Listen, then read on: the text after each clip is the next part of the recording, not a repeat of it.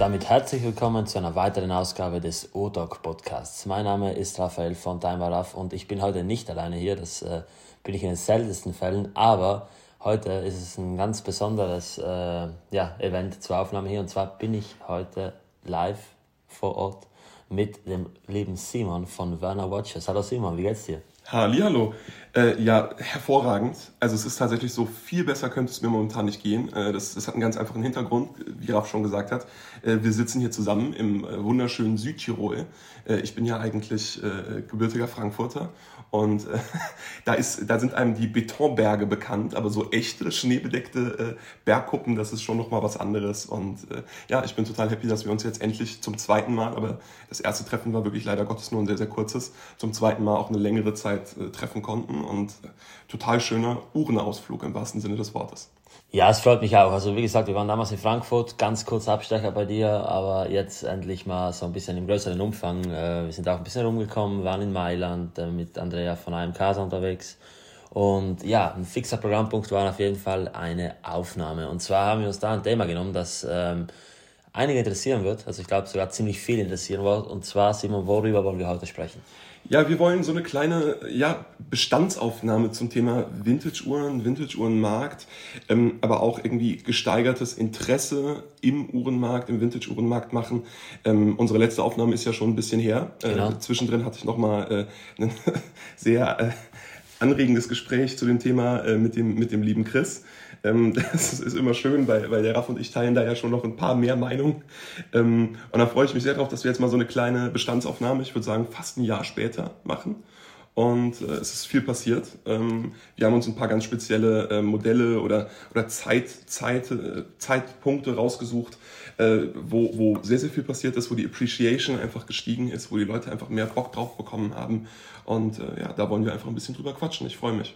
Ja, genau. Und Simon, du kennst das Prozedere. Bevor wir hier im Podcast loslegen, gibt es natürlich einen Audio-Wrist-Check. Und das ist hier für mich da tatsächlich der erste Live-Audio-Wrist-Check. Also äh, ich sehe ja schon, was du am Handgelenk hast. Und ich würde mir einfach mal vorschlagen, ich erzähle jetzt was über deine Uhr und du dann über meine. Super Idee. Und zwar äh, trägt Simon heute eine Girard Perregaux Laureato beziehungsweise Laureato, also wir wollen das ja hier richtig aussprechen, das reicht in Italien.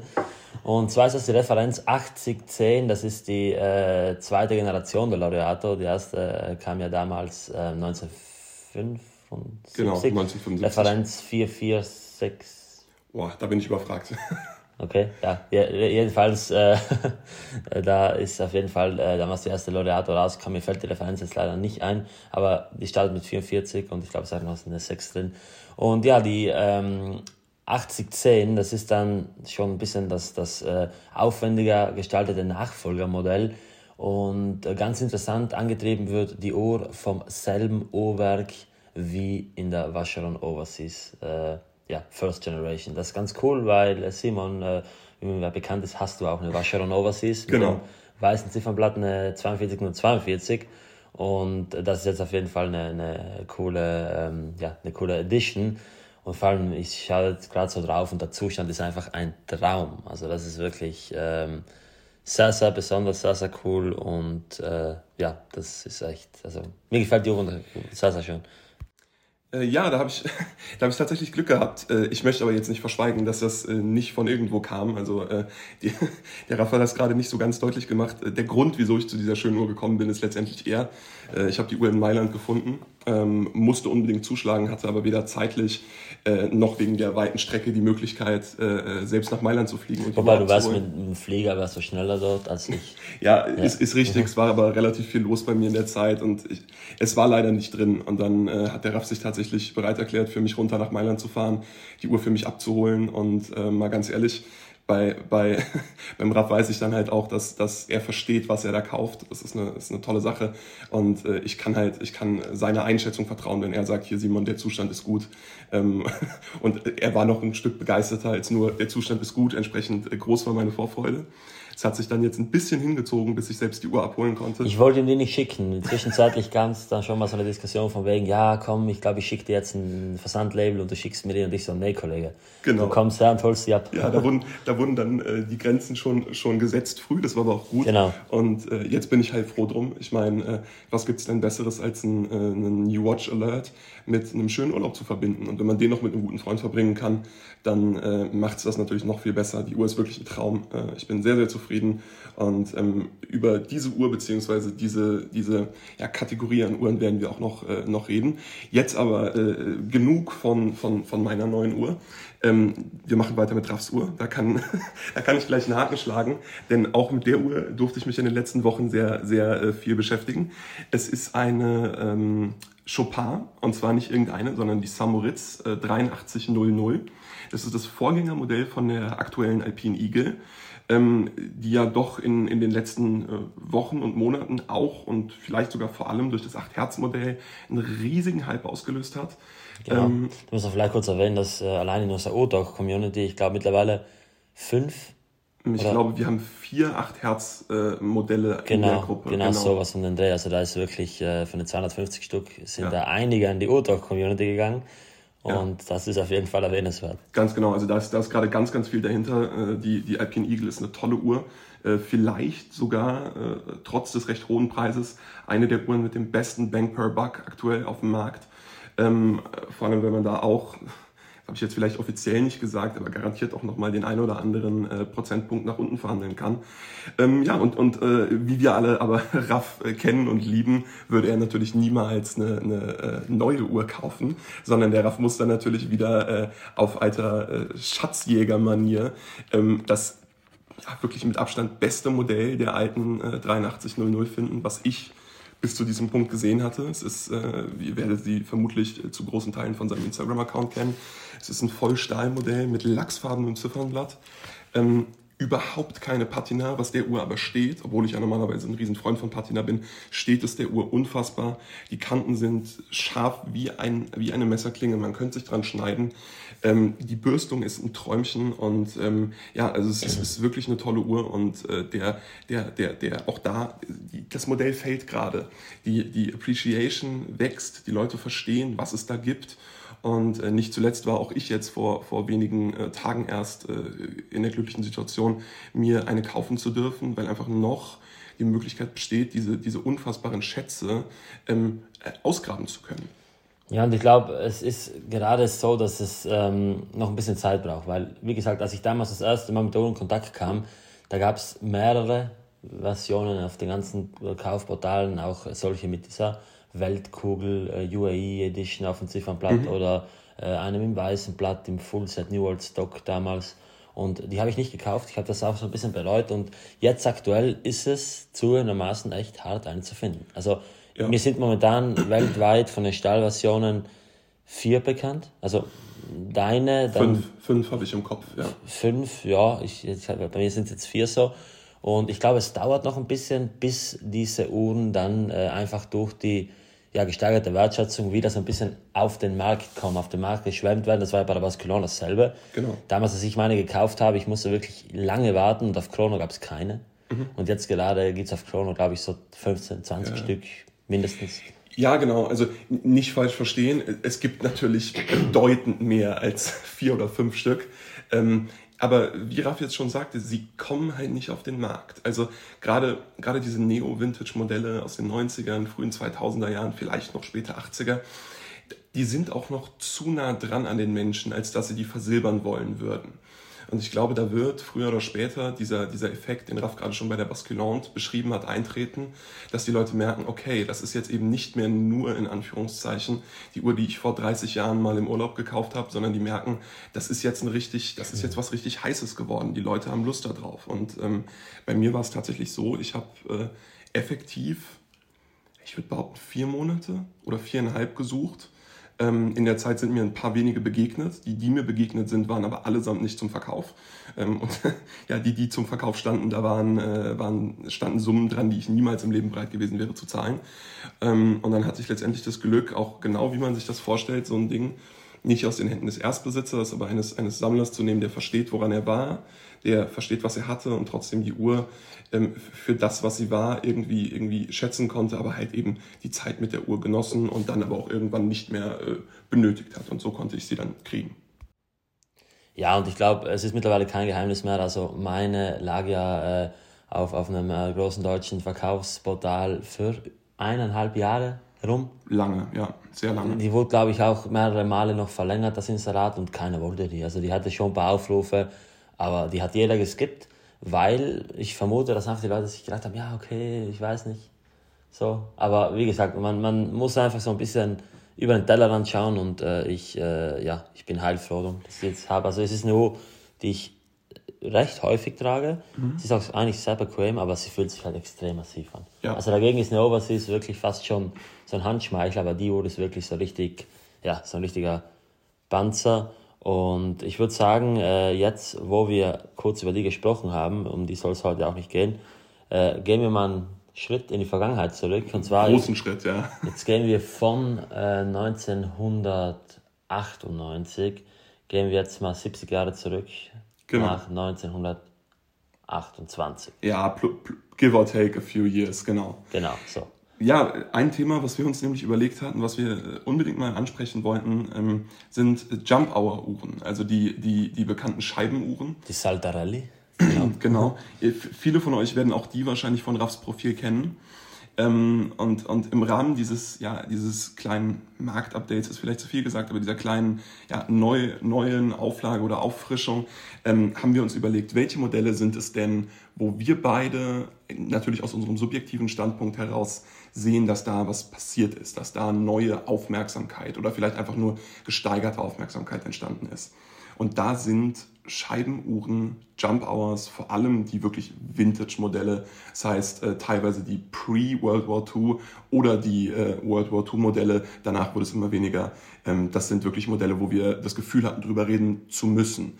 Ähm, unfassbar viel, was da gerade passiert. Ähm, gesteigerte Aufmerksamkeit, auch, nicht unbedingt vor allem, aber auch durch das äh, Cartier-Vorreitermodell äh, der, der Tenka Guichet, ähm, die sich einfach durch Social Media und Co. durchgezogen und die Leute inspiriert hat, gleichwertige Sachen zu suchen.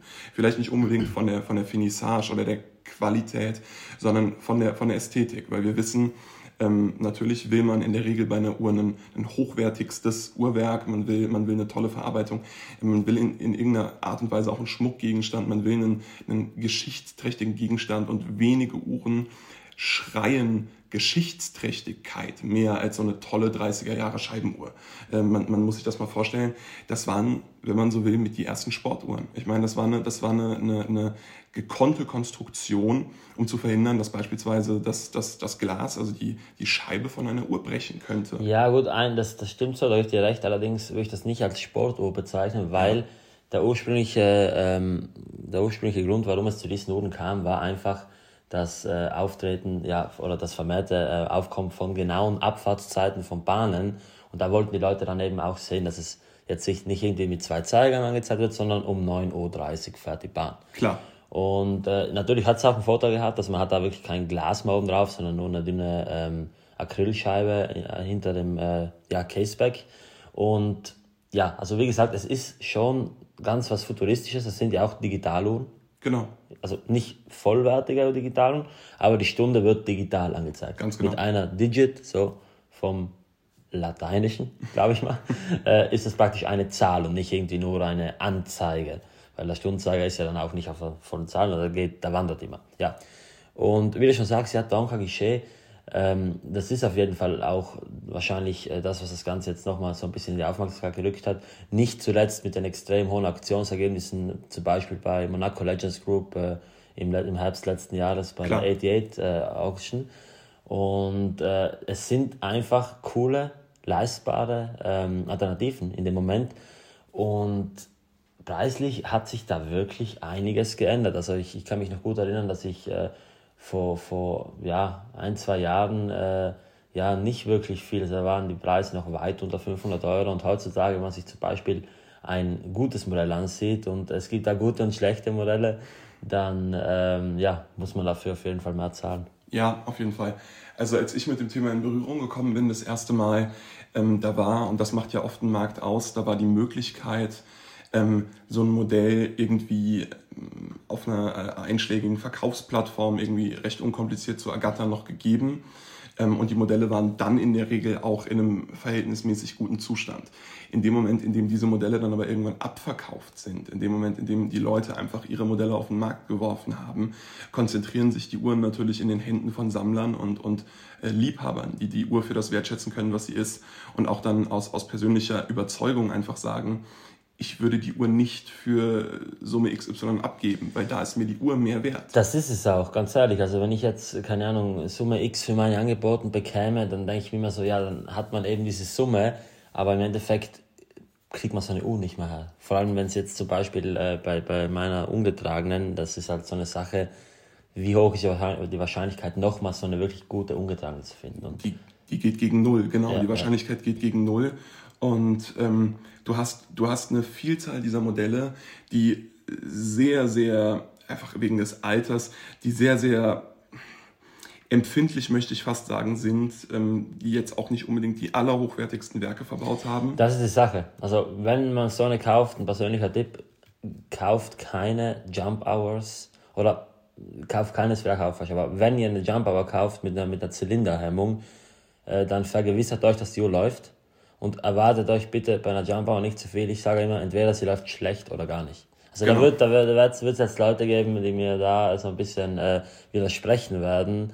Und ähm, ja, also das, das natürlich können die auch gut laufen. Ich habe auch Jumpers, die ziemlich genau laufen. Natürlich kann man es nie genau sagen, weil man natürlich äh, im Normalfall für die Sekunde nur eine kleine Scheibe hat, die sich dreht und die Anzeige ist bei, also weiß Gott nicht genau. Aber ja, also ich, ich würde auf jeden Fall, falls die Möglichkeit besteht, man muss dann natürlich auch immer ein bisschen mit dem Case äh, sich abstimmen und schauen, ob man ein gutes Case findet, weil die sind ja meistens verchromt. Aber dann würde ich schauen, dass man einfach ein Ankerwerk in der Uhr findet. Das ist auf den Bildern meistens leicht zu erkennen, wenn ihr da ein Ankerrad und auch einen Anker seht, dann ist es ein Ankerwerk. Äh, gibt dann wahrscheinlich auch solche mit Stabanker, das ist dann auch nicht wirklich empfehlenswert. Aber ich sag mal so, also wenn die läuft, ich würde mir da nie Gedanken um die Ganggenauigkeit machen, weil ich meine, wenn die läuft, ist cool, weil die Dicken auch richtig laut, das hat mir jetzt Simon erzählt, weil ja natürlich kein Zifferblatt ist, da, da die Akustik hemmt. Also man hat nach oben praktisch frei, das Werk ist äh, ja unverkleidet und deswegen geht das dann auch viel, viel lauter zu als jetzt bei einer normalen Armbanduhr. Und ja, also so meine, meine Key Points bei der Uhr einfach, Gehäuse sollte gut sein. Weil man hat im Normalfall verchromte Gehäuse. Ja. Ganz, ganz selten Stahl. Ja, und dann, dann hast du einen echten Schatz. Genau. Ja, dann sind die sind richtig teuer. Und natürlich auch die Goldmodelle sind extrem, äh, ja, extrem begehrenswert. So. Auf jeden Fall, ja. Also genau, ich, ich, ich, ich greife das nochmal ganz kurz auf. Ähm, durch diese, diese Komposition von den, von den Werken mit Zylinderhemmung und dem Chromgehäuse, das ist der Effekt, den ich gerade versuchte zu beschreiben, ähm, geht es sehr, sehr schnell, dass diese Uhren auch von Uhrmachern als nicht äh, einer Reparation würdig abgetan werden. Das bedeutet, man muss davon ausgehen, dass wenn äh, Person XY äh, so eine Uhr im, im Schrank findet und die mal zu einem Uhrmacher bringt, um die sozusagen restaurieren oder wiederherstellen bzw. revisionieren zu lassen, dass sie dann vom Uhrmacher gesagt bekommt, Hören Sie, wollen Sie das wirklich machen? denn selbst wenn das möglich wäre, dazu komme ich gleich, ähm, ist es mit einem enormen Aufwand verbunden und viele Leute haben den Wert noch nicht verstanden. Äh, und das nimmt natürlich die Modelle aus dem Markt, klar. Das ist auch immer eine Schwierigkeit. Also ich habe selbst schon schlechte Erfahrungen machen müssen mit so einer Geschichte, wo äh, mir leider eine meiner Jump Hours, ähm, die, die kleine Ebel, äh, ja, ja, beschädigt wurde, einfach weil die, die Revision so extrem kompliziert ist. Also die, das Abnehmen der Scheiben, die meistens vernietet sind, das ist echt eine Challenge und deswegen, ich würde da schauen, dass die Uhr so ein bisschen schon läuft. Manchmal kann man da gewissermaßen bei, beim, beim Gang und bei der Hemmung so ein bisschen ölen, einfach, auch wenn man es so nicht machen sollte, weil natürlich ja irgendwo ein Abrieb äh, da ja, ähm, existiert. Deswegen, also wie gesagt, es ist immer so ein bisschen eine Glückssache, es ist ein schwieriges Thema im Vintage. wenn man sich normale Dreizeiger kauft, dann kann man die im Normalfall wieder gut revisionieren. Aber bei solchen Vintage Jump Hours, es ist eine, es ist ein, wirklich ein delikates Thema. Ja. Und was da noch dazu kommt, äh, die haben ganz oft äh, ungerade Zahlen bei den Bändern, so 17er mhm. Bänder, auch mhm. äh, geht nach unten auch, also ja. 12er, 14er, ja, aufs, ja, ja. ja manchmal auf 15er. Und was ihr euch da, äh, was euch da im Bewusstsein wisst, 99% der Fälle sind es fixe Bandausstöße. Also Oft, man hat da ja. ganz, ganz selten irgendwelche äh, Federstege drinnen. Und deswegen ist natürlich so, dass man dann ein Band nimmt, welches man nach hinten umklappt und dann verklebt oder auch äh, ja, einfach mit so einem Metall verbiegt. Ja, genau. Also ich, ich, ich gehe auf beide Punkte, Band und äh, Revisionsmöglichkeiten jetzt nochmal ganz kurz ein, ähm, fange aber einfach mit einem, mit einem Statement an, das sind echte Liebhaberstücke. Und weil wir einfach immer mehr Liebhaber in, diese, in diesem Hobby werden, werden die Uhren interessanter. Aber das, ist, das kann man sich nicht so vorstellen. Ich sage ja immer, keine Angst vor Vintage, äh, bleibe ich auch dabei. Ähm, bei einer Vintage, äh, Vintage Jump Hour würde ich aber schon sagen, da muss man mit anderen, mit anderen Maßstäben rangehen. Also ähm, erst zum Thema Revisionsbedürftigkeit. Ich selbst hatte das riesige Privileg, vor nicht allzu langer Zeit einen, einen Jump Hour Konvolut kaufen zu dürfen. Das waren äh, vier Modelle, die vor vielen, mittlerweile wahrscheinlich Jahrzehnten, mal von einem äh, Uhrmacher in der Schweiz auseinandergebaut wurden, äh, sozusagen in der Hoffnung, sie revisionieren zu können. Es kam dann aber dazu, dass äh, dieser Uhrmacher es nie geschafft hat und ich konnte sie dann aus dem Uhrmacherbestand rauskaufen. Ähm, und die liegen jetzt bei meinem Uhrmachermeister und jetzt äh, Thema Revisionsmöglichkeiten. Das funktioniert schon. Also die lassen sich revisionieren, die lassen sich reparieren und selbst wenn ein Teil kaputt ist, denn Ersatzteile kann man in der Regel komplett vergessen. Ähm, ja, die Scheiben. Genau, richtig. Mhm. Selbst, selbst wenn ein Teil kaputt ist, die meisten Teile kann man bauen. Die meisten Teile, die Scheiben leider nicht, aber die allermeisten Teile kann man bauen. Ähm, aber es ist eben mit einer unfassbaren oder einem unfassbaren Maß an Aufopferung, Zeit und Kraft und ja, ganz ehrlich, auch finanziellem Aufwand verbunden. Das macht es für mich noch attraktiver, denn, denn ich habe dann das Gefühl, wenn die Uhren dann eines Tages fertig sein werden, dass ich Uhren wieder zum Leben erweckt habe. Genau, man hat noch zusätzliche Handarbeit reingesteckt und ob jetzt irgendein Werk hoch finisiert ist oder so eine Jump Hour in mühsamer Kleinarbeit wieder zum Leben erweckt wird, das hat ja gewisse Parallelen. Genau, und das ist, es ist auch eine Fortsetzung des Werkes eines Uhrmachers von vor 80 Jahren genau. heute. Und das finde ich auch einen total romantischen Gedanken, worum es ja letztendlich gerade bei der, beim Sammeln von Vintage-Uhren geht. Genau, und ähm, der zweite Punkt ist dann ein, ein, ein spannender, den Raf schon angesprochen hatte, nämlich der mit den Bändern. Ähm, das wird nicht so leicht, dass man, äh, wie man das vielleicht kennt, einen, einen Rios-Band irgendwie bei Amazon bestellt oder dass man bei dem äh, Uhrmacher oder Juwelier seines Vertrauens einen, einen Lederband von der Stange kauft sondern da muss dann in der Regel tatsächlich mit einer Anfertigung gearbeitet werden. Ähm, es gibt ganz, ganz wenige Hersteller, die sowas auch einfach ja, mehr oder weniger made to measure anbieten. Ähm, aber in der Regel muss da angefertigt werden. Also für die, für die aktuellen Jump Hours, die, die ich besitze, äh, sind auch gerade mehrere äh, Anfertigungen auf dem Weg zu mir oder sogar schon in der Post, das weiß ich nicht.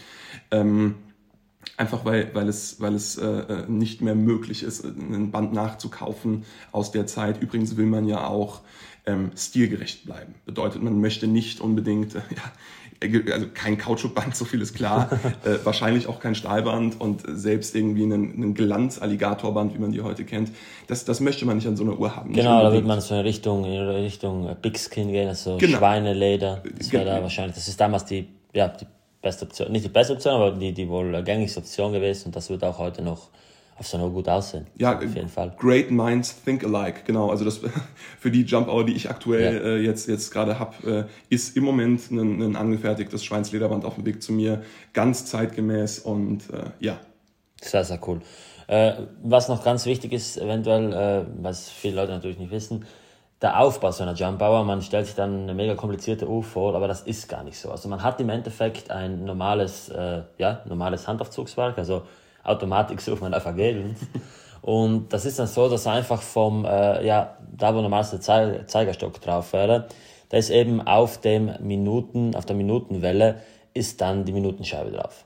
Auf der Sekundenwelle die Sekundenscheibe, die liegt dann äh, natürlich äh, im Normalfall weiter unten. Ist ja auch nicht immer so vorhanden, es gibt auch solche, wo nur die Minuten sind.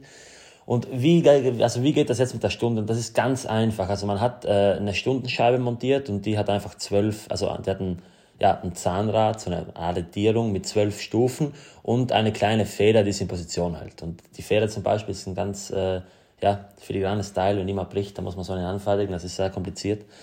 Und jetzt ist es so, dass die Scheibe, die Minutenscheibe, auf der Außenseite für gewöhnlich eine ganz, ganz kleine äh, Zacke hat und diese Zacke, wenn, also die ist dann auf, auf ähm, lass mich jetzt lügen, ich glaube auf auf 30 oder auf 0. Mhm. Also auf jeden Fall, ja, es, es ist konstruktionsabhängig, also das äh, kann man jetzt so nicht verallgemeinern. Bei, bei Jump Hours, die zum Beispiel die Minuten nach oben gekrümmt haben, da ist natürlich auf 60. Ja. Und wenn dann eben diese, diese ähm, Scheibe sich dreht, dann ist dieser Zacken im Angriff bei diesem zwölfstufigen Zahnrad der Stundenscheibe und wirft das dann um eine Stunde weiter, wird dann sofort arretiert. Und hier ist auch ganz wichtig, dass das richtig ähm, ja, gefettet und, und, und ja, also gefettet ist in ja, dem Moment, das ist dann kein Öl, sondern Fett, weil man muss natürlich gewährleisten, dass der Umsprung einigermaßen smooth vonstatten geht, weil sonst natürlich wird es auch umspringen, aber es kann auch dann gut sein, dass zum Beispiel ähm, ja, einfach sehr, sehr schleppend geht. Aber bei einer guten Jump Power funktioniert das relativ äh, exakt. Jetzt natürlich kann man sich jetzt nicht nur umspringen wie bei einem äh, Datum von so einem äh, GLC 889 Werk erwarten, aber es ist ein relativ ja, relativ genau Umspringst. Klar, ich meine, ich mein, die, Uhr, äh, die Uhren heißen Jump Hours, springende Stunde. Äh, da will man dann auch, dass das ordentlich funktioniert. Genau. Ähm, und das ist übrigens wieder so ein, so ein Romantikfaktor. Ähm, ob das jetzt innerhalb von, von äh, wenigen Sekunden smooth geht oder innerhalb von einer etwas längeren Zeit und etwas hakelig, ähm, das, das beeinflusst natürlich auch so, so ein bisschen die Romantik hinter dem Gedanken von einer Uhr mit springender Stunde und ähm, ja, ich, ich finde das immer ganz beeindruckend. Also äh, ich freue mich immer, wenn ich denn mal eine Jump Hour trage, äh, immer total, wenn es gleich wieder die volle Stunde ist äh, und ich gucken kann, wie die, wie die springt. Das ist, äh, wie gesagt, man kennt das vielleicht, äh, Raff hat den, den Vergleich ganz gut gerade gezogen äh, von, von dem Datum um 0 Uhr. Ähm, aber es ist noch, es hat noch was Faszinierenderes. Ich, ich kann es gar nicht unbedingt beschreiben. Wie gesagt, es ist vielleicht auch einfach dieser romantische Gedanke, aber wie, wie viele Stunden da schon gesprungen sein müssen, das ist genau, das unfassbar. Ist und die Teile sind einfach alt. Also da sprechen wir jetzt mittlerweile von ja, circa 100 Jahren, 90 genau, Jahren. Genau, die ersten werden jetzt 100, ja. Und das ist wirklich äh, besonders. Und äh, besonders sind aber nicht nur die Jump Hours, sondern auch, sondern auch das, was dann äh, in der Uhrenwelt danach gekommen ist. Und äh, Simon, da stelle ich mir jetzt so ein bisschen die Frage, im Bereich, wo ich mal drin war, jetzt nicht mehr so da drin bin, also die Interessen verschieben sich auch immer ein bisschen. Was ist momentan so der Status quo, wenn wir jetzt mal in den Zeitbereich 40er bis, ja, ich würde jetzt am liebsten sagen bis 90er Jahre gehen, aber sagen wir so, was ist so der Status quo im Bereich so 40er bis 60er? Also diesem ja. Vintage Omega, Longines, genau. Universal Genève, wie sieht es da aus? Wie nimmst du da die aktuelle Situation wahr? Ich für meinen Teil muss ehrlich sagen, ich äh, habe mich damit nicht mehr viel beschäftigt. Ich habe mhm. natürlich einige Lesionen, die Universal Genève, Ferrovia dello Stato, Zenit Sporto, die so äh, visualisierst, mhm. weil die noch ein bisschen, äh, ein bisschen später ist mhm. natürlich. Und da stelle ich mir jetzt mal so ein bisschen die Frage, wie siehst du da jetzt momentan so die, die, die, ja, die Attraktivität dieser Uhr? Mhm. Sind die Leute interessiert? Wird da viel angefragt? Und so, jetzt nicht mal unbedingt von der finanziellen Aspekt, ja, ja, klar. sondern einfach so ein bisschen vom, vom Liebhaber. Ja, die Appreciation, genau. Mhm. Das ist das, was mir auch am wichtigsten ist. Und das Schöne ist, ähm, man muss gar nicht anfangen, über das Finanzielle zu reden, weil mit Appreciation kommt natürlich auch immer äh, ein Wertzuwachs, das ist klar. Also ich, ich muss selbst gestehen, ähm, ich nehme mich auch leider äh, ja, zunehmend aus diesem Bereich ein bisschen raus ähm, auch da wegen Interessensverschiebung. Ich, ich habe da mittlerweile meine, meine, meine Sparte gefunden, in der ich mich sehr, sehr gerne aufhalte. Das sind die Vintage Omega und Longines Modelle aus der Zeit. Universal nur, wenn ich die Uhren wirklich vernünftig authentifizieren kann. Denn, und das ist der erste, erste Schritt, ähm, seitdem die Preise in den letzten zwei bis drei Jahren so angezogen haben, ähm, ist es natürlich auch immer attraktiver für Leute geworden, Modelle in den Markt zu werfen, die nicht korrekt sind, die vielleicht nicht unbedingt komplett gefälscht sind, aber Modelle mit äh, neu gemachten Ziffernblättern, neu gemachter Leuchtmasse. Quarzwerk. ja, da haben wir jetzt äh, in unserem äh, Kreise vor kurzem eine sehr, sehr lustige, eine sehr, sehr lustige Erfahrung machen können mit einer Universal, wo ein Quarzwerk reingebaut wurde, genau. Ähm, das heißt, man muss immer vorsichtiger sein. Gleichzeitig wird aber Zustand und Qualität immer größer geschrieben. Also das ist ein Trend, der sich einfach fortgesetzt hat. Ähm, die Leute wollen nicht mehr äh, nur die allerwelts Omega, die allerwelts Longines, sondern die Leute wollen Zustand, die Leute wollen Seltenheit, die Leute wollen Individualität. Und das ist auch was Besonderes bei diesen Uhren, weil ich stelle mir jetzt immer so vor, so eine aktuelle Uhr, eine mhm. aktuelle Omega Seamaster, schwarz und nette weißes Blatt, zwei Uhren sind identisch. So. Ja, klar. Wenn du jetzt eine kaufst und eine vor, vor zwei Jahren, okay, da wird keiner großen Unterschied ziehen. Aber jetzt bei so Vintage-Uhren, erstens sind teilweise Versionen äh, wohl auch einzigartig und, und fast nicht dann extrem selten. Und es ist einfach, es sind, äh, also wenn, nehmen wir jetzt mal zum Beispiel, du hast zweimal eine, eine, eine Ferrovia dello Stato von Universal. Mhm du hast eine im perfekten Neuzustand, die vom, vom Zugführer damals extrem vorsichtig getragen wurde und du hast eine runtergerockte. Ja. Dann sind das zwei verschiedene Uhren. Das ist genau, das ist wie Licht und Schatten. Also genau. ähm, da, da, geht, da geht dann die Appreciation dadurch massivst auseinander. Ähm, was auch was damit zu tun hat, das ist ein ganz lustiger Effekt, den ich beobachte. Äh, durch und gerade, also seit und gerade durch die Pandemie hatten die Leute natürlich auch mehr Zeit, sich ihren Hobbys zu widmen. Und da war natürlich ein Hobby, was man größtenteils von zu Hause, vielleicht irgendwie aus dem Bett oder von der Couch aus ausüben kann, ähm, sehr, sehr gern gesehen. Und sich da reinzulesen in Modelle, gerade in Vintage-Modelle, das ist schon, ähm, das hat dazu geführt, dass die Leute mehr Lust auf das Thema bekommen haben, aber auch einfach mehr Knowledge auf einmal äh, sammeln konnten. Und äh, noch vor zwei, drei Jahren wurden mir einfach beim Kauf andere Fragen gestellt. Mittlerweile ähm, äh, erlebe ich regelmäßig bei diesen Uhren, gerade 40er, 50er, 60er Jahre. Wie beurteilst du den Zustand? Äh, wie würdest du sagen, sieht das Gehäuse aus äh, in Hinsicht auf Polituren? Wie ist das Ziffernblatt? Was ist mit der Patina? Wie, wie stark ist die ausgeprägt? Ähm, also die Leute haben ein, ein tieferes Verständnis, so sehe ich das, bekommen. Und die Sammlerschaft wächst und shiftet in Richtung Qualität. Ein bisschen weg von Quantität, ein bisschen weg von der allerwelts Vintage-Uhr, die es so schon gar nicht gibt, hin zu den wirklich ganz speziellen Modellen. Und wie Raf das gerade schon sagte, also du kannst innerhalb einer Referenz so unfassbar viel bekommen. Also eine meiner privaten Lieblingsreferenzen, die Omega 2576, das ist eine sehr, sehr frühe Seamaster mit Hammerautomatik-Kaliber. Ähm, da gibt es also da, da, gibt es Modellvariationen, das kann man sich überhaupt nicht vorstellen, von Ziffernblättern über, über äh, die, die Schreibweise der Indizes, über kleine oder Zentralsekunde. Es ist, einfach, es ist einfach ein riesiges Feld innerhalb einer winzig kleinen Referenz. Und da finden dann Leute, weil sie Individualität wollen, irgendwie ihren Favorite. Und da gehen sie dann auf Zustand, Zustand, Zustand. Genau, da nochmal eine kleine Buchempfehlung und zwar äh, für mich persönlich eine der äh, wohl bedeutendsten Omegas. Das ist das, äh, das sind die Omegas mit dem 30 mm Chronometerwerk, also mit dem äh, 30D2 RG. Mhm. Es gibt natürlich auch verschiedene Variationen. Und da hat äh, ein gewisser Herr Lexer äh, aus, aus äh, Osttirol ein Buch darüber geschrieben, eben dieses, äh, ich glaube, das heißt äh, 30 mm äh, Omega Chronometer per Movement, sowas. In die Richtung, ja. Genau. Also wenn ihr das googelt, 30 mm Omega Chronometer Buch, dann findet ihr das. Und da sieht man mal, wie viele Variationen es da gab. Ja. Ich war auf einem Vortrag von ihm, wo er eben äh, diese Uhr so ein bisschen vorgestellt hat und es ist äh, beeindruckend. Das ist zum Beispiel, einer hat ein rodiniertes Werk, einer hat dann ein, ein rot vergoldetes und dann gibt's welche, die zum Beispiel irgendwelche Saphir-Indizes haben, andere Krone und da sieht man mal, dass man zum Beispiel sich auf eine einzelne Referenz, das war damals eine Uhr mit einem wirklich äh, mhm. top, mhm. top, top Werk, dass man da ganze Bücher drüber schreiben kann und ja. es gibt so viele Varianten und das sind längst nicht alle bekannt. Ja, und das Schöne ist, ähm, es sind ja nicht nur die Varianten, die sozusagen äh, aus der Fabrik gingen, sondern es sind dann ja auch Varianten, die mit der Zeit sozusagen geworden sind. Also ich meine, ähm, du, wirst, du wirst Modelle finden äh, mit, mit Radium, wo das Radium von den gleichen Referenzen so unfassbar unterschiedlich patiniert ist. Vielleicht, weil da Zeiger waren, die nicht mit Radium ausgefüllt waren. Vielleicht, weil äh, die Uhr irgendwie äh, lange äh, der Sonne ausgesetzt war oder wie auch immer. Das heißt, es ist wirklich wie Licht und Schatten und du erkennst selbst innerhalb der baugleich oder teilweise baugleichen Uhren immense Unterschiede. Äh, auch da nehme ich jetzt wieder die, die 2576 äh, äh, als Beispiel. Ich selbst habe eine, ähm, in meiner Privatsammlung eine 2576 mit äh, Breguet-Indizes und kleiner Sekunde. Bei der sind aber die Zeiger nur mit einem dünnen Strich an Radium ausgefüllt. Das, das führt dazu, dass natürlich das Ziffernblatt über die Jahre etwas weniger Strahlung ausgesetzt und deswegen etwas sauberer geblieben ist. Auf der anderen Seite habe ich erst vor wenigen Wochen eine 2576 verkauft ähm, bei der die Zeiger vollständig mit äh, Radium ausgefüllt waren. Das bedeutet, es war nicht nur ein kleiner Strich, sondern die Zeiger waren sozusagen das Gestell. Das Skelettiert und dann eben ausgefüllt. Ganz genau. Ganz genau. Und diese Uhr hatte so einen unfassbar anderen Charakter, obwohl sie exakt baugleich aus der Fabrik gekommen war. Ähm, das kann man sich gar nicht vorstellen. Und ich meine, wir leben in einer Zeit, in der ähm, alles so unfassbar vielfach existiert. Jedes Auto gibt es, gibt es in tausenden, tausenden Ausführungen. Jedes, wir kaufen Klamotten bei Zara und Co., wo, wo, wo millionenfach Jacken produziert werden.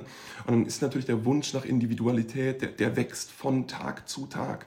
Und ähm, es, ist, es ist kein Statement mehr. Ich meine, es ist, mag noch ein finanzielles Statement sein, das kann, will und werde ich nicht beurteilen, aber es ist kein Statement mehr, eine Sub zu tragen. Ich meine, auch da gibt es natürlich äh, im Vintage-Bereich beeindruckende Modelle und auch eine neue Sub äh, kann viel, bitte nicht falsch verstehen, aber es ist kein Statement mehr, es ist nichts Individuelles mehr. Ähm, und wenn du dich, dich, dich wenn, wenn du zeigst, dass du so passioniert für ein Produkt brennen kannst, dass du dich, dich so differenziert mit der Materie beschäftigst, dass du auf die Idee kommst, überhaupt dir eine 2576 oder sonstige Vintage Omega Modelle, Longines Modelle oder wie auch immer zu kaufen, dann ist das allein schon so eine Aussage über die Person und über auch die Begeisterungsfähigkeit von einer Person. Also ich habe vor kurzem mit einem guten Freund lange über dieses Thema Begeisterung geredet und das, das fehlt uns so ein bisschen und das hat uns lange gefehlt und ich finde es wunder, wunderschön und das werden wir auch heute im Laufe des Gesprächs noch herausarbeiten, dass die Leute sich immer mehr begeistern können für, für schöne, schöne Themen, gerade innerhalb dieses dieses Hobbys. Und auch dieses, dieses Thema, das, was so ein ganz langes und irgendwie nervtötendes Thema war, wie, wie ist der Wert halt? Dieses Thema gewinnt gerade bei Vintage-Uhren oder verliert gerade bei Vintage-Uhren an Wert, weil wir haben alle verstanden, dass die teurer werden. Das Thema ist jetzt durch. Wir wissen, in einem Jahr wird die im Zweifel teurer sein. Und ähm, jetzt, jetzt ist es quasi nur noch eine Frage, welches Modell willst du wirklich inniglich haben? Ja, und wenn wir jetzt von dem Punkt weitergehen, dann äh, kommen wir so ein bisschen Richtung 70er Jahre. Und 70er ist meiner Meinung nach immer noch so ein bisschen, ähm, die kommen wieder. Mhm. Irgendwann. Mhm. Da bin ich mir ganz sicher. Aber momentan merkt man einfach, dass die Leute wenig Liebe für 70er Jahre Uhren haben. Natürlich nicht falsch verstehen. Wenn man jetzt äh, irgendwelche äh, 3700 Nautilus Jumbo, mhm. so Geschichten sind ja auch 70er. Klar. Aber mit den 70er meine ich eher diese funky Cases, also diese großen, runden, mhm. kissenförmigen Cases oder auch eben die Jump Hours aus den 70ern die sind alle meiner Meinung nach wirklich momentan fast schon geschenkt. Ja, und das ist deswegen so ironisch, weil das ja die Zeit ist, auf der die Modelle, die heute so beliebt sind, basieren. Genau. Also die genau. 70er waren, waren das jetzt das Geburtsjahrzehnt der, der Royal Orc, der, wir haben heute schon drüber geredet, der, der Laureato, der, der Nautilus und, und viele andere stilprägende Modelle. Mhm, mhm, und äh, umso unverständlicher ist es, dass viele dieser Modelle überhaupt keine Beachtung finden. Und ähm, ja, ich, ich, ich, ich bin da bei dir. Ich glaube auch, dass, das, dass es da ein Comeback geben wird. Die Leute, also es gibt schon Leute, die das verstehen. Es gibt auch ganz, ganz viele Leute, die das schätzen. Aber es ist tatsächlich äh, sehr, sehr funky gewesen. Das muss man einfach schon so genau, sagen. Genau, es war so eine Zeit des Umbruchs. Man ging weg genau. von, diesen, von diesen eleganten, klassischen, dezenten Uhren hin zu ja. großen Cases. Wirklich kleine Ziffernblätter mit, mit wirklich äh, ja, viel, viel Linette zum Beispiel. Äh, Kissengehäusen, so Cushion-Shape-Geschichten Stahlgold, wichtiger Stahlgold Punkt. auf, Stahlgold auf jeden kam. Fall. Und ich, ich habe jetzt die ganze Zeit so, du weißt, was ich meine, diese, diese zum Beispiel äh, Eterna Seven Days, diese großen Cases und mhm. so. Und das waren einfach die 70er, die Zeit des Umbruchs, die Uhren mussten funky sein, ausgefallen. Und da sieht man ja auch, wenn man sich zum Beispiel die erste Laureato ansieht, das mhm. 75, mega massives Band, ja. riesige Bandglieder. Ja. Ein wirklich ausgefallenes Ziffernblatt, so die, dieselbe Linette wie jetzt bei dir auch, auf der 8010 und, und es war einfach eine Zeit des Umbruchs. Die Metallbänder kamen in Mode bei uns. Es wurde immer größer, lauter, äh, auffälliger. Und äh, ja, jetzt ab, abgesehen von diesen ganzen Modellen, die jetzt natürlich heute äh, mega gefragt sind, gibt es auch solche, solche Geschichten, wie eben gerade angesprochen, diese Vintage Jump Hours, ganz oft äh, in Deutschland hergestellt. Ja. Und, und die sind auch ausgefallen. Ja. Die waren damals ja. so ausgefallen, wie es eben auch eine Royal Oak oder eine Nautilus war. Und ähm, ja, die sind momentan leider von, von ganz vielen Leuten ignoriert. Zu Unrecht, wie ich finde, weil man bekommt da sehr, sehr coole Jump Hours. Die funktionieren, ja. würde ich jetzt mal behaupten, auch besser wie die alten. So. sind auch viel modernere Werke. Und es sind halt wirklich Statement-Business. Und ich muss wirklich sagen, dass ich da in nächster Zeit äh, wahrscheinlich auch mal wieder so ein bisschen, äh, ja, mich ein bisschen schlau machen werde, also ein bisschen wieder den Markt beobachten werde, weil, wie gesagt, ich hätte schon wirklich Bock mhm. auf so eine 70er Jump Hour. Ich merke immer, dass die Leute alle äh, oder zum Großteil nur die, die Art Deco Jump Hours mhm, wollen. Ja. Aber ganz ehrlich, so von, von, von diesem unusual cool Look, so eine 70er Jump Hour im Sommer, was ja, so ein Hemd. Diese Sakura Jump Hours. Genau, so Geschichten. Das sind die geilsten Sommeruhren überhaupt. Also das macht richtig Spaß. Ähm, man muss natürlich aber auch mal äh, jetzt, jetzt ein bisschen auf die 70er äh, schießen es war ja natürlich auch ein Jahrzehnt des Cost-Cuttings in der Uhrenbranche. Äh, ich meine, die, die, die, die asiatischen Quarzwerke haben übernommen, die Sales sind zurückgegangen und äh, weil, weil es schwierig war, die Sales zu pushen, mussten natürlich Kosten reduziert werden. Das heißt, viele Werke wurden geteilt. Nehmen wir jetzt beispielsweise wieder mein, mein beliebtes Omega-Beispiel. Ähm, bei Omega fing es an, äh, die erwähnten Hammerautomaten äh, aus, den, aus den 40er und 50er Jahren. Es waren reine Manufakturwerke, die relativ modellspezifisch waren, äh, hoch, also wirklich high-end finisiert, äh, äh tolle Zustände, äh, Chronometer, die teilweise heute noch im Chronometerbereich laufen. Ähm, und als es dann in die 70er ging, wurde viel mehr verallgemeinert. Es wurden leichtere, es wurden günstigere Konstruktionen gebaut. Es wurde mehr auf Servicefreundlichkeit als auf Komplexität gesetzt. Ähm, und, und bei Omega war dann dieser Bruch, als die Werke vierstellig wurden. Das bedeutet, du hast die frühen dreistelligen Kaliber, die 500er Kaliber und die 700er Kaliber zum Beispiel oder die 300, äh, 300er Hammerautomaten, ähm, wo man auch optisch sieht, das sind unfassbar toll rot vergoldete Werke. Und dann kamen die 1000er Kaliber, weiß ich nicht, das 1014 und dann auch die 1000er Quarzkaliber, ähm, ich weiß 1435 oder so Geschichten, wo man den Werken schon ansieht, dass da also rein, rein faktisch, dass da weniger Liebe drin steckt. Das heißt, ich, ich verstehe, warum Leute Probleme mit den 70ern haben könnten, gerade in der in dem Bereich äh, Omega oder auch Longines, also die Longines-Werke aus der Zeit, die machen teilweise heute noch regelmäßig Probleme, weil die wirklich einfach nicht so besonders gut sind, weil gespart werden musste an jeder Ecke. Ähm, entsprechend, das macht schon Sinn, aber auch da gilt, ich meine, keine, keine Uhr ist, ist nicht revisionierbar ähm, und das hat auch seine Vorteile. Also gerade bei den Tausender-Kalibern äh, kriegst du zum Beispiel noch verhältnismäßig leicht Ersatzteile, gerade auch, weil die Werke mit Tissot geteilt wurden. Das bedeutet, du hast Omega-Werke in Tissot, genau. beziehungsweise... Tissot war damals schon Teil von Omega, oder eine, eine Tochterfirma von Omega Sonat, oder die waren irgendwie verbunden. Genau, ich, ich weiß nicht, ob das eine Tochterfirma war, aber die hatten auf jeden Fall eine Kooperation, ja, so wie man das ja, heute ja, von, von äh, Tag Heuer und Breitling mit den Werken Werken kennt zum Beispiel. Genau. Ähm, also da, da gab es eine Kooperation, äh, auch da, wie gesagt, aus, aus, aus Cost-Cutting-Gründen. Und ähm, Deswegen kriegt man zum Beispiel bessere Ersatzteile und äh, dafür wurde zum Beispiel schon mehr für, für Schlagfestigkeit getan. Also äh, genau. bei, einer, bei einer 40er, 50er Jahre Uhr musst du dir nicht Sorgen machen, aber muss man vielleicht mal ein Stück vorsichtiger sein. Das hast du dann in der Zeit schon deutlich weniger. Also es hat auch immer alles seine Vorteile. Es, es war ein Jahrzehnt des Umbruchs, auch gesellschaftlich. Und äh, das geht dann natürlich einher mit, mit, mit Gesellschaft, äh, mit, mit Umbrüchen in den jeweiligen Branchen. Ich meine, das sieht man zum Beispiel bei den Autos auch sehr, sehr gut. Wie, wie, also das ist tatsächlich eine sehr, sehr parallel laufende Entwicklung, wie auch da auf einmal funky Designs und Farben und so ins Spiel kamen. Und man hat einen, einen regelrechten Generationenkampf beobachten können zwischen den, den in Anführungszeichen den Alten mit ihren kleinen Golduhren äh, und dann kamen junge, junge, hippe Leute, äh, irgendwie geprägt durch Woodstock und Co. ins Game und wollten halt nicht mehr die traditionelle Uhr, wollten nicht mehr die Kirchenuhr, sondern wollten Farben, wollten verrückte Formen, wollten Design. Äh, da ging es auch los, dass mit Bändern mehr gespielt wurde.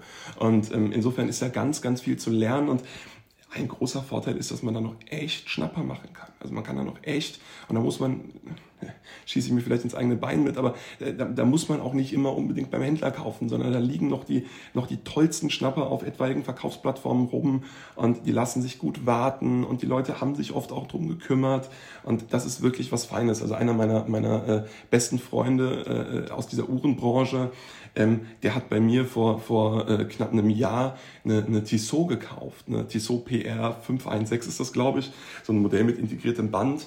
Ähm, ich hatte die Uhr ehrlich gesagt damals so, so semi abgeschrieben, das war so ein, so ein Durchläufer und ich wollte ihm einen Gefallen tun.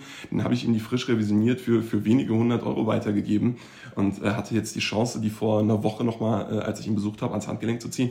Und ich, ich habe mir an den Kopf gepackt und mir gedacht, wie konnte ich, wie konnte ich die Uhr ziehen lassen, weil es ein Traum von einer Uhr ist. Blaues Ziffernblatt mit also rotfarbigen Elementen in einem tollen Stahlgehäuse, 34 Millimeter. Und die Uhr hat 200 irgendwas damals gekostet. Und selbst heute wäre die nicht über, nicht zumindest nicht deutlich über 500 Euro. Und vergleicht das mal mit den Preisen, die wir, die wir bei anderen 70er Jahre Uhren jetzt in dieser Zeit finden. Ähm, das ist, das ist der Wahnsinn. Das ist der Wahnsinn, was man da Bang per Buck bekommt. Und die Leute müssen ja einfach ein Stück aufwachen und in die Zeit schauen. Ähm, vor allem, weil, weil ja aus beiden Seiten der Druck kommt. Also wir haben uns auch fest vorgenommen, gleich über die Neo-Vintage-Uhren zu reden. Ähm, einen Bereich, in den ich jetzt erst vor kurzem gekommen bin. Das heißt, von unten, also aus den 30er und 40er Jahren, die Vintage-Chronographen-Sammler, die Vintage-Omega-Sammler, diese, diese Sammlerschaft, die schließt nach oben auf Aber auch die Jungs von, von, von, von oben, also aus der neueren Zeit, die modernen Uhrensammler, die schließen momentan über Neo-Vintage langsam an den Vintage-Bereich an. Das bedeutet, die 70er sind noch dieses etwas, oder späten 60er, frühe 70er und, und bis, würde ich sagen, Mitte, Ende der 80er. Das sind noch so verlorene Jahrzehnte in der Branche, in denen irgendwie noch, oder auf denen noch zu wenig Pressure ist. Und ich, ich würde mir wünschen, und ich glaube, dass das bald kommen wird, auch weil die Designs einfach stilprägend waren. Also ich meine, äh, die, die Laureato, die ich gerade trage, die, die basiert direkt aus einem Design aus den, aus den 70ern, 75 hatten wir schon gesagt. Die Uhr ist unbeliebt. Das kann man einfach, das ist, ist, ein, ist ein trauriger, aber wahrer Fakt. Die Uhr ist unbeliebt. Also das ist die First Gen und mir fallen wenige Uhren, die heute eine Ikone sind, ein, wo die First Gen... The Second Gen. Ja, die 75 ist tatsächlich eine First Gen. Aber ah, ja, die 75 ist First Gen. Ja, genau, das, richtig. Ja, genau. Mir, mir, fallen wenige Modelle ein, wo die First Gen weniger kostet als aktuelle Modelle zum, zum, zum, zum Listenpreis. Also wir, wir reden hier... Also, unter 1000 teilweise. Ja, teilweise unter 1000 Euro. Und wir reden mhm. hier von einer Uhr, die damals noch vor der Nautilus, das muss man sich mal überlegen... Quartz vor, einer der Quartz-Vorreiter. Auf jeden Fall, mhm. auf jeden Fall. Und noch vor der Nautilus stilprägend, stilprägendst auf dem, auf dem Bereich der Uhren mit integriertem Armband. Und äh, da sind Schnapper zu machen, das kann man sich vorstellen. Es gab da nicht viel. Es gab 72 die Royal Oak und dann kam man nichts so. Genau. Also es kam da wirklich, nichts ist auch vielleicht falsch, aber ja. es, es, es war damals auch nicht wie heute, wo man jetzt äh, von Tissot über Zenit, über alle möglichen Marken solche Uhren sieht damals war nach wie vor äh, einfach die, die klassische Uhr am Lederband ja, vogue. Ja. Und dann kam eben drei Jahre später die Girard Perregaux und man muss sich mal vor Augen halten, was das für ein gewagter Move war, ja, sowas zu riskieren. Einfach zu sagen, okay, wir machen jetzt mal was komplett nie da gewesen ist. Gut, jetzt, jetzt muss man natürlich sagen, der Erfolg der Royal Ork und, und sonstiger Modelle gab natürlich den, den, den, äh, den Startschuss. Das heißt, ähm, es, es gab schon einen Grund zur Annahme, dass das laufen könnte. Also die, die Revolution kam woanders her. Ähm, aber den Mut zu haben, gerade mitten in der Quarzkrise, eine Marke wie Gérard Perregaux, die für, für, für kleine goldene Uhren bekannt war, ähm, sich neu, sich komplett neu zu definieren, in der Annahme, dass das funktionieren könnte mit einer Stahlgolduhr, das ist tatsächlich, das ist sehr, sehr spannend und ich glaube, ähm, dass wir uns in, in ein oder zwei Jahren, wenn wir wieder hier sitzen, an den Kopf greifen werden, dass wir nicht früher daran gedacht haben, was da für Schätze liegen. Klar, mit Quarzwerken wird man auch immer mal wieder Probleme haben, Stichwort Ersatzteile, ähm, aber das sind alles in der Regel lösbare Probleme und ähm, ich, ich glaube wirklich daran, dass wir uns alle an den Kopf greifen werden und sagen werden, wie konnten wir das nicht sehen? Ich meine, bei den 90ern ist es jetzt schon so, da greife ich mir regelmäßig an den Kopf und denke mir, scheiße, warum habe ich nicht früher äh, sozusagen den Wert in den Modellen sehen können? Und ich glaube, den gleichen Effekt werden wir mit den 70er Jahren in nicht allzu langer Zeit äh, verzeichnen. Und äh, auch ich werde mich da ganz schön ärgern, weil ich habe, äh, wie gesagt, die 70er und wie gesagt dann diese Kategorie irgendwie späte 60er bis irgendwie Mitte späte 80er, so, das ist bei mir total unterrepräsentiert und auch ich bin da noch nicht, äh, man merkt das vielleicht auch im Gespräch, noch nicht so drin in dem Thema, wie ich das sein müsste. Aber ähm, ich, ich, ich, glaube, ich, vor allem Raff, aber auch ich, wir, wir verstehen einfach, wie stilprägend diese Zeit war und dass alles auf dieser Zeit basiert. Und äh, ja, super, super spannend. Vor allem die Uhren, über die wir gleich reden werden, aus dem Neo-Vintage-Bereich. Ja, und von da aus, 70er Jahre, geht es dann natürlich weiter. Ähm, wichtiges Jahr, 1978. Ich glaube, äh, einige wissen jetzt schon, was gemeint ist. Und zwar, damals gab es ja dann das äh, große Reissue äh, vorgestellt in Paris, ähm, in diesem, äh, ja, in diesem aeronautischen, also in diesem, in diesem Flugzeugmuseum von der neuen Cartier Santos. Damals Reissue am Metallband, es gab vorhin eigentlich nur Santos Dumont. Mhm. Ähm, und das, die Uhr hat ja auch so, so einen Bereich äh, irgendwie eröffnet, eben diese, diese relativ preiswerten Uhren, Bicolor am Stahlband, Automatikwerk in einer sehr, sehr interessanten Größe. Und von da an äh, ja, ging eigentlich eine, eine, eine riesige Erfolgsstory los. Also man merkt es ja heute noch, wie viele Santos immer noch auf dem Markt sind und das sind teilweise Uhren, die nicht auf dem Markt sind, weil sie so extrem begehrt sind, natürlich auch, aber weil die Leute die einfach rumliegen haben. Ja. Wie viele Leute haben die Uhren rumliegen, die sagen, ah, das war damals in den 80ern, äh, 90ern habe ich das immer getragen, aber jetzt trage ich äh, gar keine Uhr oder was anderes mhm. oder das ist mir zu auffällig hinher. Und da sieht man mal, wie unendlich viele Santos Morales so äh, im Umlauf waren und äh, ich habe auch von einem, von einem guten Bekannten von mir, äh, das äh, glaube ich, so um die 60 Jahre alt, der hat mir auch erzählt, dass seine Freundin damals in den, in den, äh, ja, in den Anfang 80er, der hat den ganzen Sommer lang gejobbt. Mhm. Das war dann so eine, so eine, ja, so eine, das war, die waren noch beide relativ jung. Und die, der hat den ganzen Sommer lang gejobbt, äh, um eben für ihn eine äh, Santos am Godronbahn zu kaufen. Toll. So.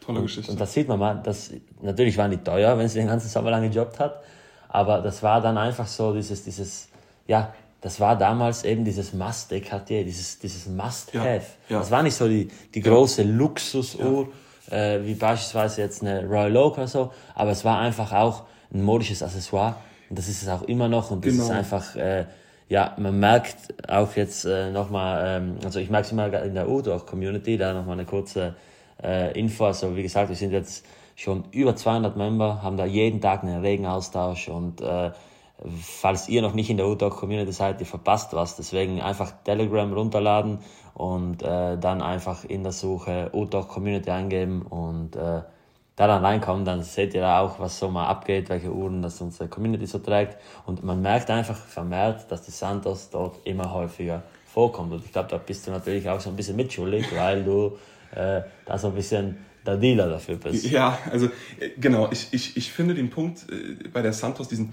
diesen Modepunkt so wichtig, weil es das erste Mal war, zumindest aus meinem Verständnis heraus, dass eine Uhr, eine Luxusuhr, also wir hatten davor schon irgendwie Swatch-Modelle, die dann ja schon etwas davor kamen und so. Es war eins der ersten Male, dass eine Luxusuhr wirklich ein, ein spezifisches Modell äh, und das ist nicht nur die Santos, sondern es sind auch andere Cartier-Modelle, zu einem, zu einem Modegegenstand wurden, zu so einem Must, genau, zu einem Must-Have, äh, aber auch zu, zu einfach einem, einem Gegenstand, der, der on Vogue war. Also ähm, wenn, wenn ich, äh, also ich habe privat aktuell eine äh, Cartier Santos, ein total schönes Modell und da, darum soll es jetzt aber gar nicht gehen, sondern es soll um die Geschichte gehen. Ähm, die Uhr habe ich gekauft von einem Herrn, der äh, als Friseur sich die Uhr nach seiner Ausbildung mit 18 Jahren, ich glaube es war 1991, gekauft hat.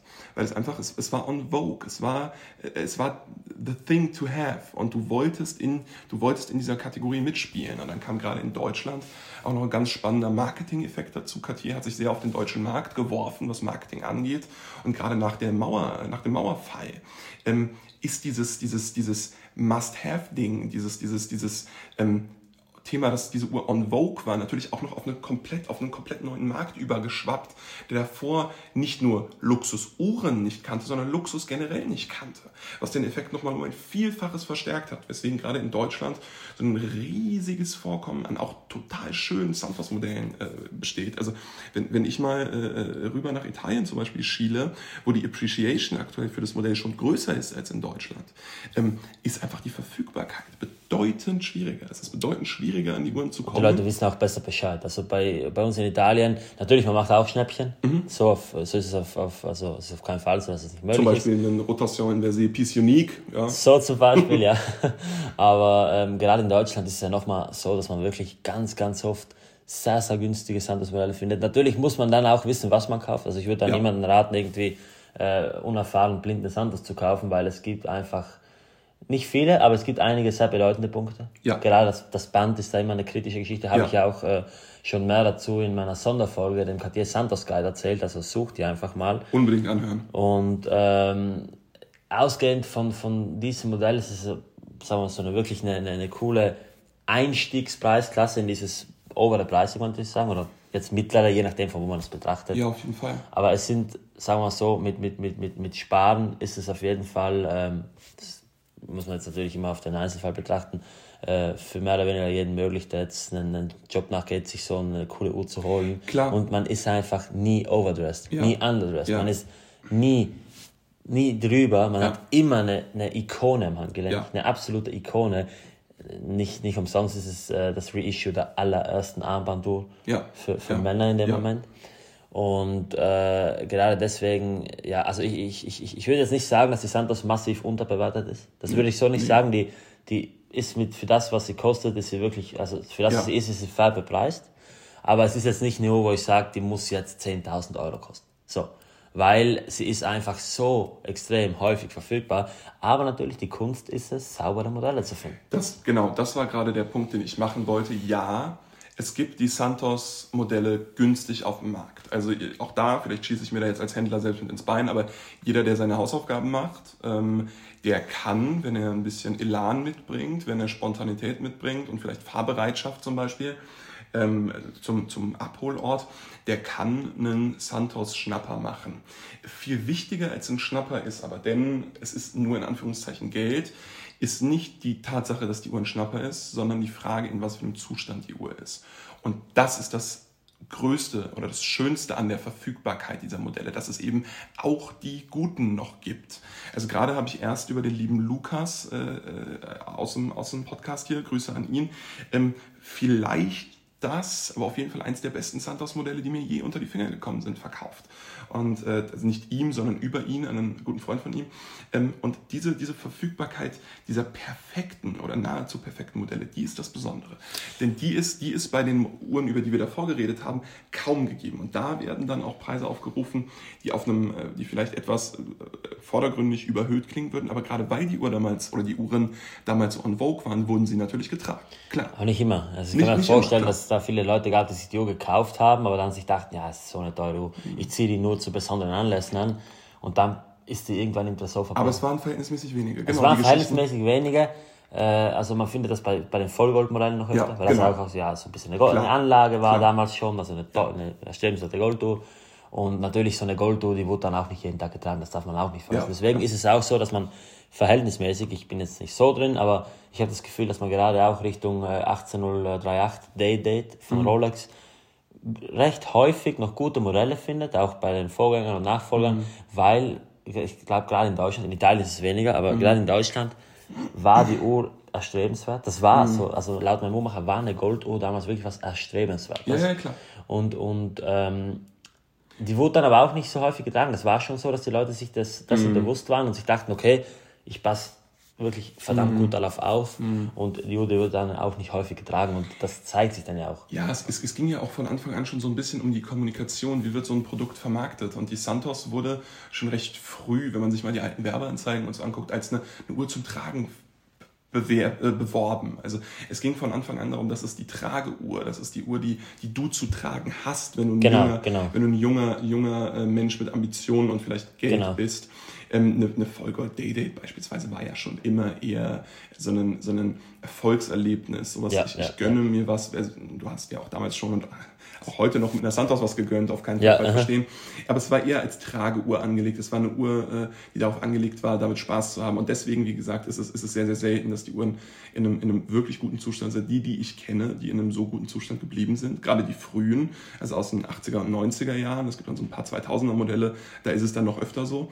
Ähm, bei denen ist es dann äh, tatsächlich meistens eine, eine Geschenkgeschichte gewesen. So, mhm. Die Leute haben die Uhr als Geschenk bekommen und wollten das Geschenk nicht sozusagen äh, den Wert mindern durchs Tragen, also nicht den monetären Wert. Genau, auch ganz oft Wert. so, so so ein bisschen Baruhrenmäßig, einmal ja, eine ja, 24er Millimeter sind, das einmal eine, eine 29er. Und äh, das ist dann so, dass man, also wie gesagt, die Uhren momentan, die sind extrem beliebt. Man ja. merkt es immer, immer mehr, dass die Leute sich eigentlich nur noch entscheiden müssen, ob es eine Galbe oder eine Karre. Und äh, das zieht sich aber auch weiter, dass äh, gerade dieser Bereich Sanders, der ja vor einigen Jahren, also ich, die war nie weg von der Bildschirm, mhm. aber die Leute kommen immer mehr dazu, dass sie sagen, äh, sie interessieren sich für diese, für diese Vintage Sanders Modelle. Ja. Ich habe auch schon Leute äh, gehabt, die mir wirklich über den Podcast so geschrieben haben, also durch den Podcast geschrieben mhm. haben, hey, ich habe die neue Santos, mhm. ich habe die verkauft und bin dann wirklich zu einer 29er gegangen, weil es einfach die richtige Santos ist. Ja, Einfach dieses Reissue aus, den, aus, den, aus dieser Zeit, die Santos Dumont davor, das war natürlich die, die, der, ja. die Vorgabe, die Stilvorgabe, aber die Uhr hat nicht wirklich viel mit der Santos Dumont am, am Hut, also natürlich die Geschichte mhm. und einfach das, das, das Grunddesign.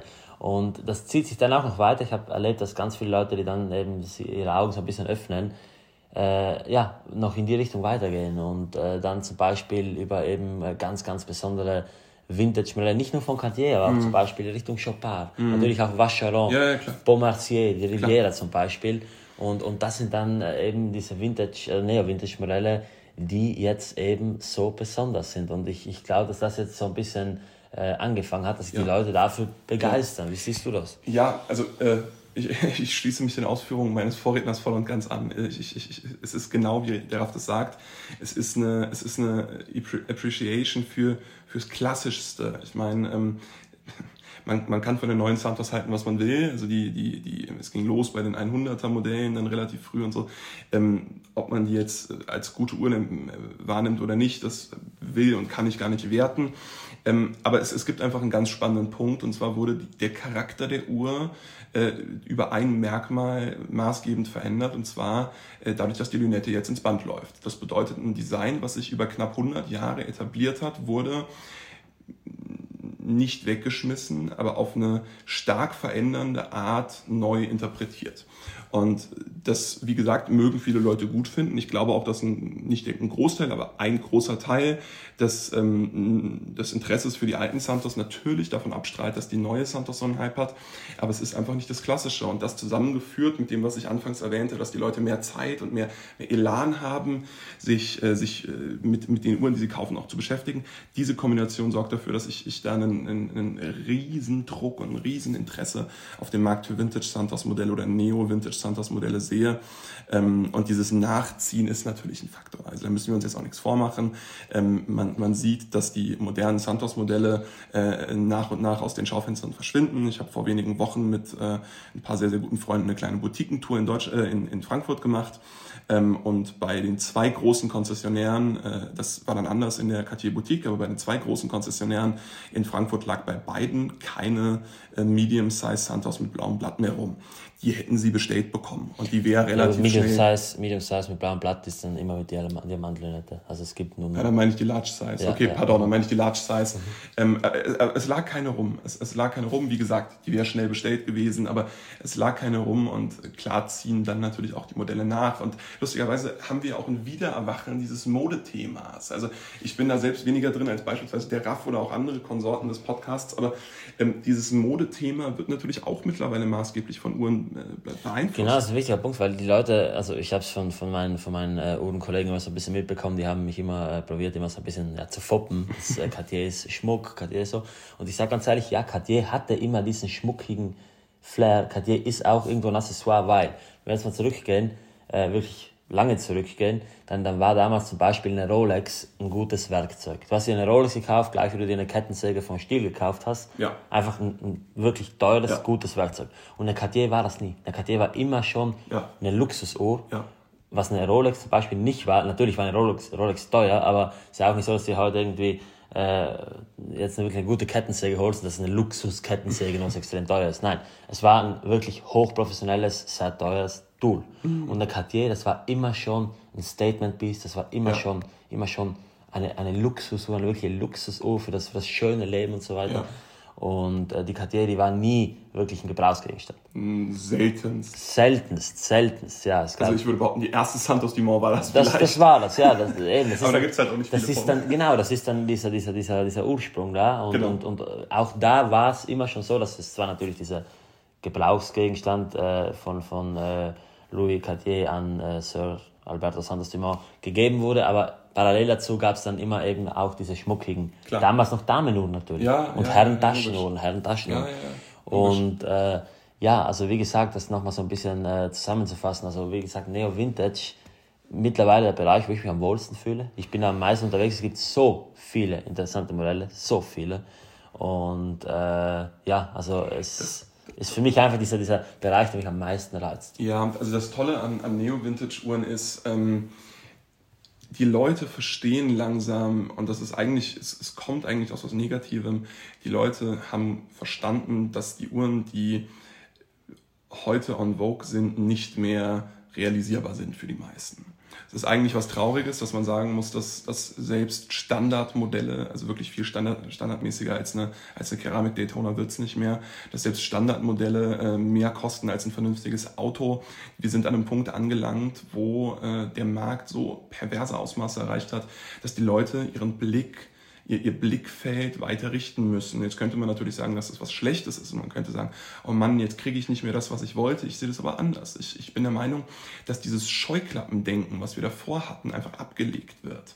Und das ist immer was Gutes. Das ist immer was Gutes und die Leute gucken nach Alternativen und sehen den Wert in Sachen, die vor wenigen Monaten oder Wochen noch total underappreciated waren. Ja, es wird leider auch alles etwas schneller.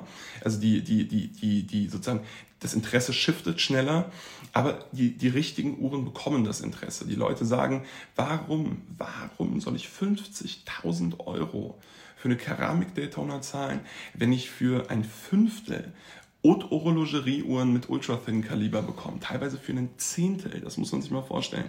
Und ähm, das, das bietet eine Chance, vor allem im Neo-Vintage-Bereich, weil man da natürlich A, noch näher an den Designvorstellungen von heute ist. Das bedeutet, eine Uhr, die wirklich Vintage ist, aus den 50er, 60er Jahren, die ist doch recht weit weg von Designvorstellungen der, der, der 20er Jahre des 21. Jahrhunderts und zum anderen auch, weil es einfach die Accessibility ist leichter. Du kommst besser ran an eine Uhr aus den 90ern, die ist verfügbarer, die Zustände sind besser, die ist weniger gerockt worden, es gibt noch mehr Infos vom Hersteller als eine Uhr aus den 50ern. Da sehe ich momentan riesigen Druck drauf und nicht zuletzt äh, hat das natürlich auch mich äh, mit der Girard-Perregaux Laureato jetzt total äh, in, in, in, in, in meinen Bann oder in den Bann gezogen. Oder mit der Chopard. Ja. Oder mit der Waschschelle. Ja, genau. Also ganz, ganz ehrlich, ich bin da, ich bin da auch äh, sozusagen äh, Opfer, Opfer der Situation. Ich, ich bin jetzt in, in, in, innerhalb von. Wobei ich das nicht als Opfer bezeichne. Nein, nein, nein, also, nein, du, du hast ja, hast nein, ja keinen Schaden genommen, das hast ja, hast ja keinen Zwang unterlegt. Nein, so. gar nicht. Aber es ist, ich finde, es ist doch ein, äh, recht archetypisch. Also ich habe ganz lange war für mich klar, äh, sobald ich finanziell in der Lage dazu bin, würde ich mir eine äh, Audemars Piguet Royal Hawk kaufen.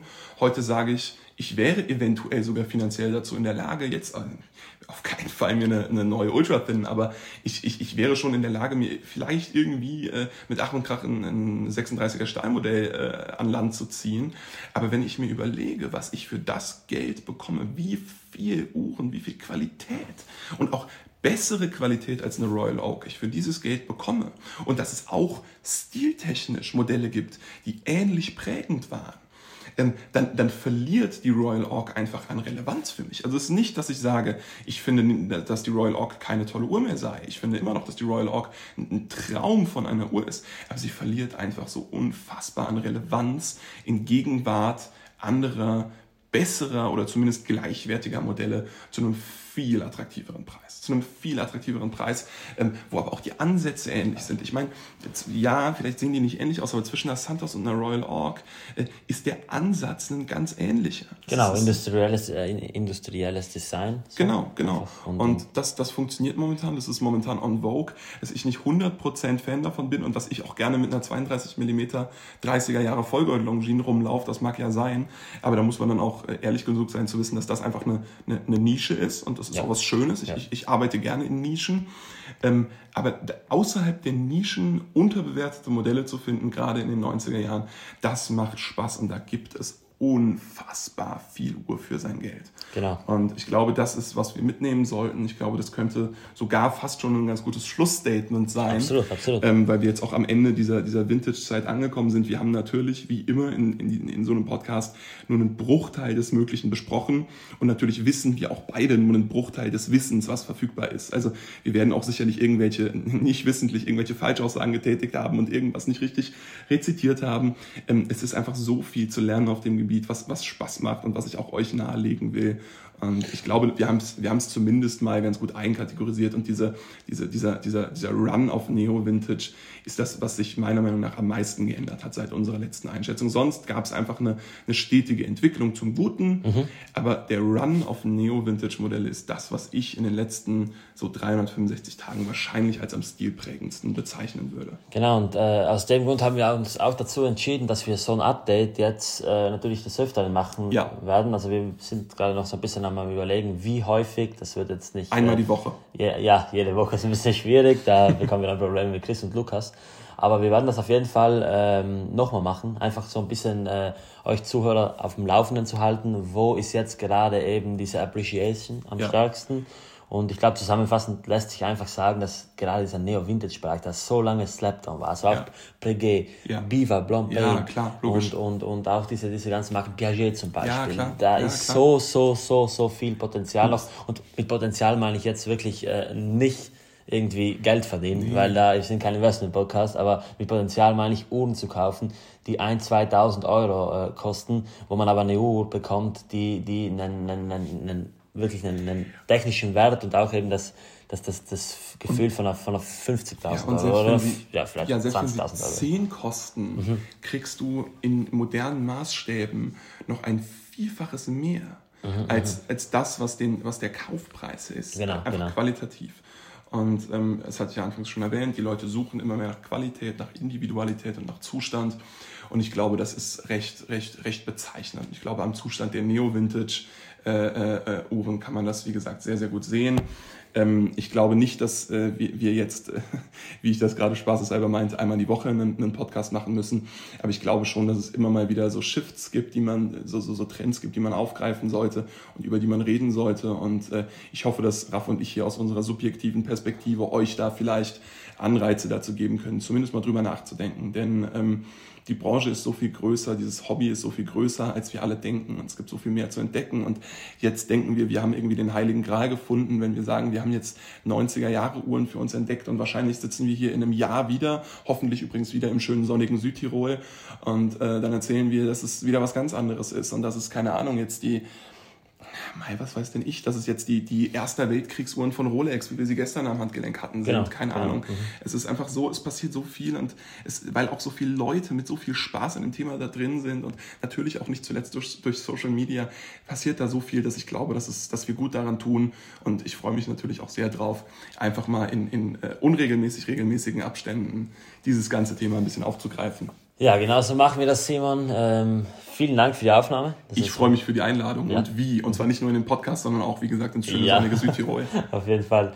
Wir werden jetzt nochmal so ein bisschen die äh, Dolomitenpässe unsicher ja. machen. Das ist jetzt für heute noch auf dem Programm. Also äh, ich bedanke mich jetzt schon mal bei allen Zuhörern für, da, für die Aufmerksamkeit. Äh, nochmal der kleine Aufruf, kommt gerne in unsere Telegram-Gruppe. Es ist immer eine Freude für mich, mit, äh, mich mit euch zu äh, verbinden. Und in dem Sinne wünsche ich noch äh, ja, einen schönen Tag, wenn ihr die Folge hier gehört habt. Lasst uns gerne eine Bewertung auf Spotify oder auch auf Apple Podcasts zurück. Und das letzte Wort, Simon, möchte ich dann gerne dir widmen. Ich verabschiede mich und bis zum nächsten Mal. Simon, das letzte Wort ist das. Ja, vielen Dank. Also erstmal jetzt aus ähm, Konsumer, äh, Konsumentenperspektive, ich bin ja auch äh, treuer Urtalk-Hörer, äh, das mit der Bewertung, das ist wirklich einfach. Also das ist nicht so ein, hier, das ist ganz easy, sondern das sind, ich glaube, es waren, glaube ich, also auf meiner Spotify-App, die mit Android gesteuert wird, waren es, glaube ich, zwei Klicks. Also es ist wirklich einfach, solltet ihr machen. Ähm, ich denke, ich habe alles gesagt. Ich habe mich sehr, sehr gefreut, hier sein zu dürfen. Äh, ich freue mich, das zukünftig wieder, äh, zu wiederholen. Und äh, ich hoffe, wie gesagt, wir konnten ein paar interessante Anreize setzen. Ich wünsche euch allen was und äh, bis zum nächsten Mal. Ciao.